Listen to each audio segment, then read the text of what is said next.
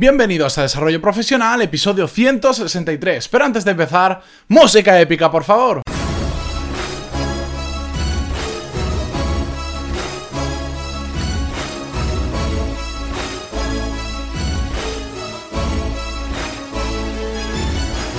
Muy buenos días a todos y bienvenidos a Desarrollo Profesional, el podcast donde hablamos sobre todas las técnicas, habilidades, estrategias y trucos necesarios para mejorar en nuestro trabajo, ya sea porque trabajamos para una empresa o porque tenemos nuestro propio negocio. Y hoy es lunes, espero que hayáis empezado con todas las fuerzas posibles, que hayáis recargado pilas el fin de semana, porque hoy vamos a hablar sobre la planificación y sobre si está sobrevalorada o no. Pero antes de empezar con el episodio de hoy, como siempre, ya sabéis que en pantaloni.es tenéis todos los cursos de desarrollo profesional y negocios donde aprender lo mismo que en un MBA, pero de forma práctica, a vuestro ritmo y por un precio mucho más accesible de lo que cuesta un MBA habitualmente, porque solo por 15 euros al mes tenéis acceso a todos los cursos que están actualmente disponibles y a todos los nuevos que vienen cada semana. Ya sabéis que tenemos al menos tres clases nuevas cada semana. Y dicho todo esto, de hecho, en las propias las próximas semanas van a empezar varios cursos que a ver si esta semana o la que viene os lo anuncio. Dicho todo esto, vamos ya con el episodio de hoy porque vamos a hablar sobre si está sobrevalorada o no la planificación. Bien, a mí el tema de la planificación ya sabéis que es algo que me gusta mucho, lo he hablado en varios episodios, hemos tocado el tema de una forma u otra porque se puede hablar muchísimo sobre ello y yo lo que creo es que tenemos que encontrar un equilibrio entre la planificación y la acción. Es decir, si solo planificamos, podemos caer en la parálisis por análisis que hablamos hace ya muchos, muchos episodios. De hecho, creo que era el segundo, el tercero o el cuarto. No lo recuerdo ahora de memoria y no lo he mirado antes de ver el episodio. Si caemos en la parálisis por análisis, ¿qué pasa? Que entramos a planificar, planificar, planificar y nunca actuamos porque estamos constantemente cambiando ese plan que estamos haciendo. En cambio, del otro extremo, si solo pasamos a la actuación, si no planificamos absolutamente nada, lo más probable es que no vayamos en la dirección correcta, correcta, que estemos malgastando nuestro tiempo porque hagamos muchas cosas, pero no en el camino que deberíamos hacerlo y por lo tanto, ninguno de estos dos extremos es realmente bueno. Creo que hay que encontrar un equilibrio entre planificar y actuar. Y además es muy importante que no tenemos que ser esclavos de nuestra planificación. Y esto es un fallo que veo muy a menudo de personas cuando empiezan a planificar, cuando le cogen el gusto, terminan siendo esclavos de la planificación.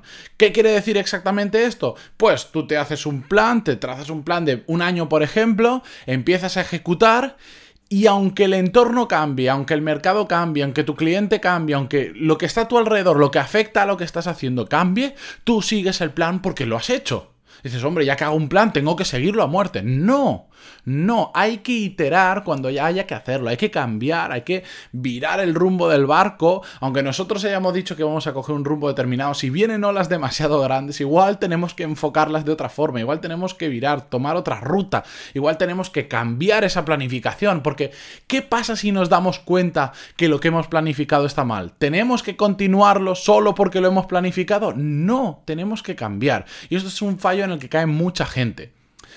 Planificar se puede hacer, digamos, en grandes rasgos, eh, de dos formas diferentes. Por un lado, se puede planificar a corto plazo. Planificar a corto plazo significa ser muy concreto. Si tú estás planificando de aquí un mes, tienes capacidad para decir cada una de las tareas y en qué momento se van a hacer del día exactamente. Y por otro lado, tenemos la planificación a largo plazo, que sería un poco, pues, una visión más allá de lo que queremos conseguir, por ejemplo, a tres o a cinco años. Intentar planificar a largo plazo como si fuera a corto plazo, es decir, con cada una de las acciones concretas que tenemos que hacer, es un error, porque el, porque el margen de, de equivocarnos es muy, muy, muy alto y podemos estar mucho tiempo para, para, imaginaros, para planificar de aquí a tres años cada una de las acciones que tenemos que hacer y después agendarlo y meterlo en una planificación mensual y en una semanal. ¿Cuánto tiempo podemos estar haciendo esa planificación? Pues probablemente más tiempo que el que tardáramos si fuéramos, si hiciéramos un plan más breve y empezáramos a actuar y hacer cosas. Evidentemente hay excepciones, hay casos en los que los sectores están muy muy controlados, que varían muy poco y sí que se puede planificar a largo plazo de forma más concreta. Pero normalmente cuando hablamos de planificación a largo plazo, hablamos de esa visión, de eso que queremos conseguir más allá, que no es tan específico como una, una planificación a corto plazo, que sí que es algo muy detallado y muy concreto. Porque aquí hay una cosa que tenemos que tener en cuenta y que es muy importante a la hora de planificar. Y es que lo importante es el resultado final.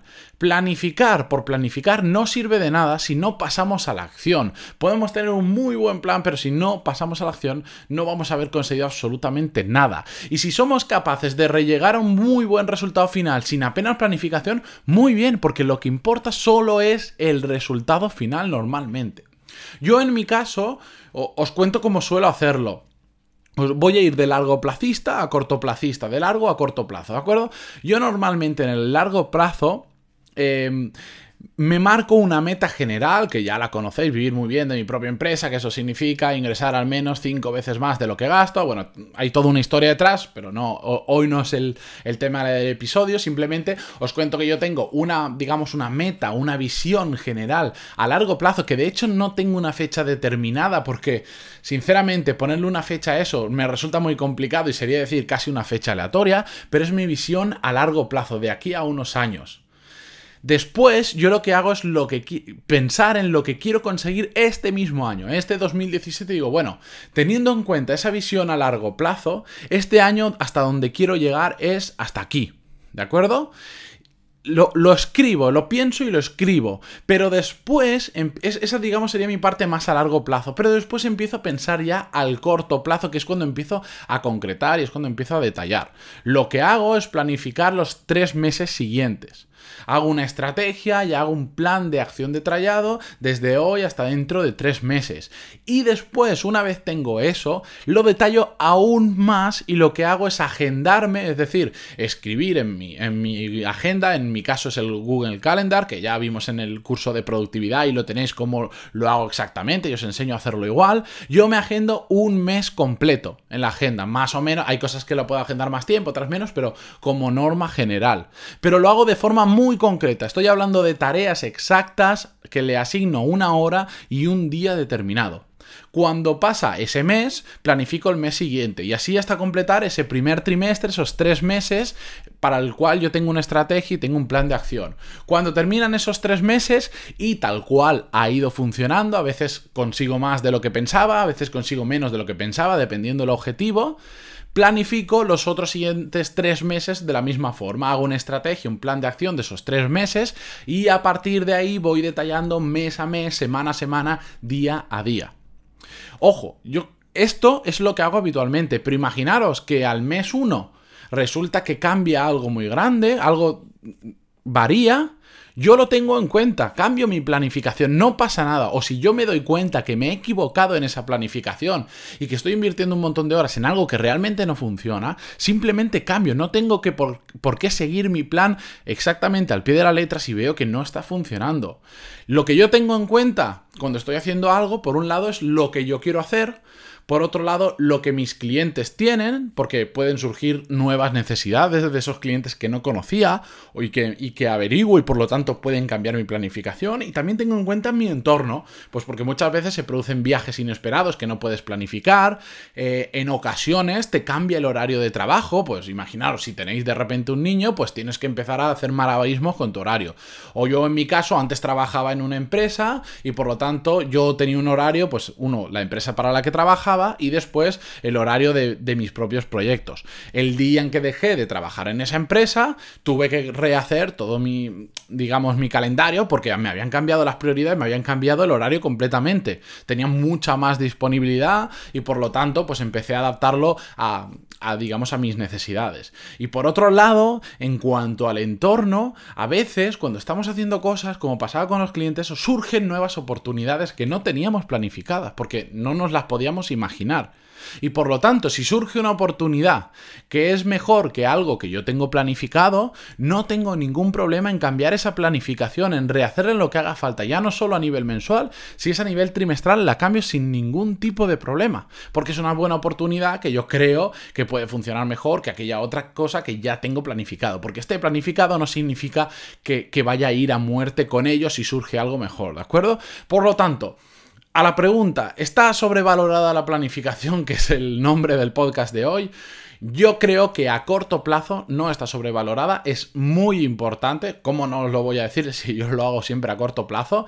Y, pero a largo plazo sí que creo que está sobrevalorada, salvo casos muy concretos, creo que planificar a largo plazo es un error. Una cosa es tener una visión a largo plazo, tener una meta, querer saber dónde quieres llegar, pero de ahí a planificar con detalle a largo plazo creo que es un gran, un gran error, porque nos tenemos que centrar en una visión Tener esa visión a largo plazo, pero centrarnos en el siguiente paso que tenemos que dar, en lo que tenemos que hacer mañana, esta semana o durante este mes. Ahí es donde tenemos que centrarnos y cuando se termine el mes nos centraremos en el siguiente día, la siguiente semana, en el siguiente mes, paso a paso. Pensar en el paso 5, si todavía estamos en el 2, no tiene ningún sentido, porque después del 2 va el 3, después el 4 y después del 5. Así que esa es mi opinión, espero que os sirva para reflexionar un poco por si no habíais pensado nunca sobre el tema de la planificación. Espero que lo hagáis. Si tenéis alguna duda, ya sabéis que me podéis escribir a pantaloni.es barra contactar.